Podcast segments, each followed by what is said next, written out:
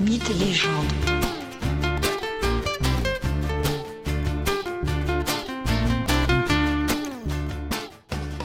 Bonjour à tous et bienvenue dans ce nouvel épisode de Mythes et légendes. Aujourd'hui, et à l'invitation d'un auditeur, je vous propose de découvrir le mythe aussi instructif qu'actuel de Narcisse et Écho.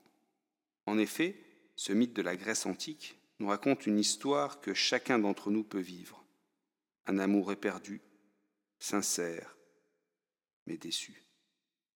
Nous rentrons tout de suite dans le vif du sujet. La terre et le ciel ont une fille. Celle-ci est une ravissante nymphe nommée Écho. Écho est aussi gaie que riante. Elle va ici et là, promenant sa joie de vivre d'une rivière à un bouquet d'arbres, d'un champ à un petit bois. Dans le monde de l'Olympe, les amours des uns et des autres, des uns avec les autres, agitent toujours les esprits. Zeus est aussi peu fidèle que Héra, son épouse, est jalouse et colérique. Autant dire que les relations au sein du couple peuvent faire quelques étincelles.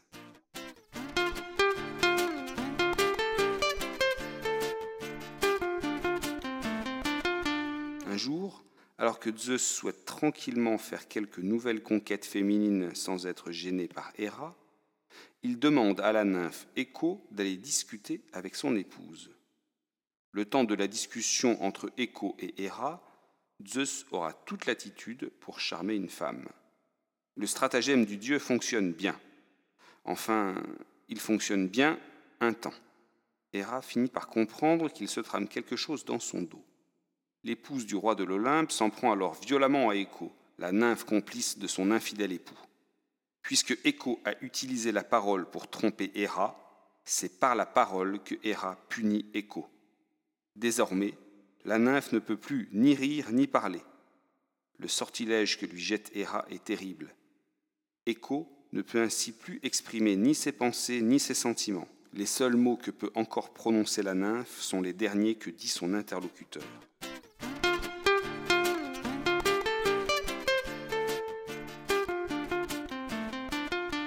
Il est temps d'introduire un nouveau protagoniste, Narcisse.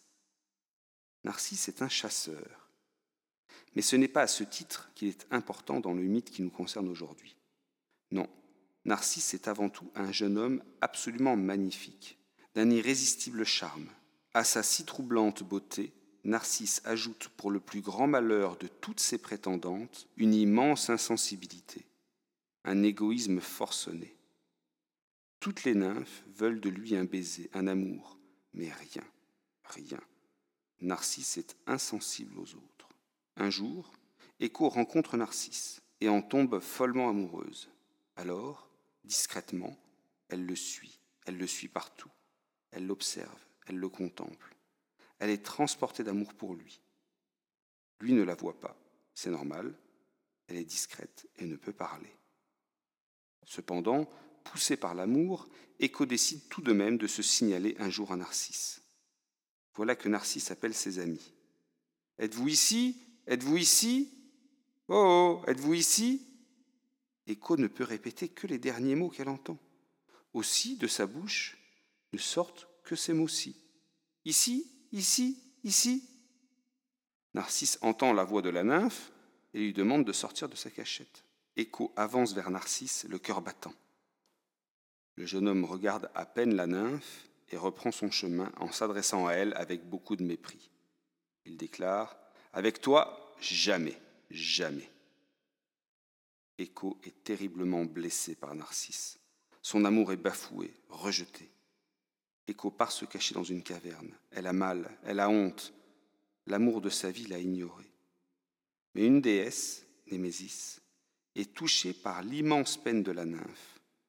Aussi, elle décide de punir Narcisse. Quelques jours plus tard, Narcisse se balade ici et là, et voilà qu'il est soudainement pris d'une grande soif. Il cherche donc un point d'eau pour se désaltérer. La déesse Némésis est à la manœuvre. Narcisse, assoiffé, s'approche d'une fontaine. Il penche son visage pour y boire et aperçoit soudainement son reflet dans l'eau. Narcisse tombe immédiatement et totalement amoureux de son propre visage, parfait, gracieux, magnifique.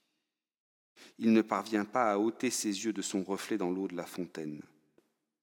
Narcisse reste ainsi immobile, incapable de quitter la fontaine. Le temps passe. La déesse Némésis tient sa vengeance. Bientôt les jambes et les pieds de Narcisse se changent en racines, son buste en tronc, ses bras en tige. Narcisse, ce si beau et jeune chasseur, se transforme ainsi en cette si charmante fleur, la narcisse. Mais la mort de celui qui l'a éconduit ne console pas Écho. La nymphe garde en elle cet immense amour pour Narcisse. Elle se laisse dépérir petit à petit au fond de sa caverne. Bientôt seule sa voix est encore perceptible. Sa voix, qui, comme l'a voulu la déesse Héra, ne peut que répéter les derniers mots entendus. Ce mythe est comme souvent universel. L'amour déçu, la passion non partagée. Voilà une expérience humaine à l'origine de tant de douleurs. Parfois narcisse, parfois écho, nous sommes l'un ou l'autre, selon les situations.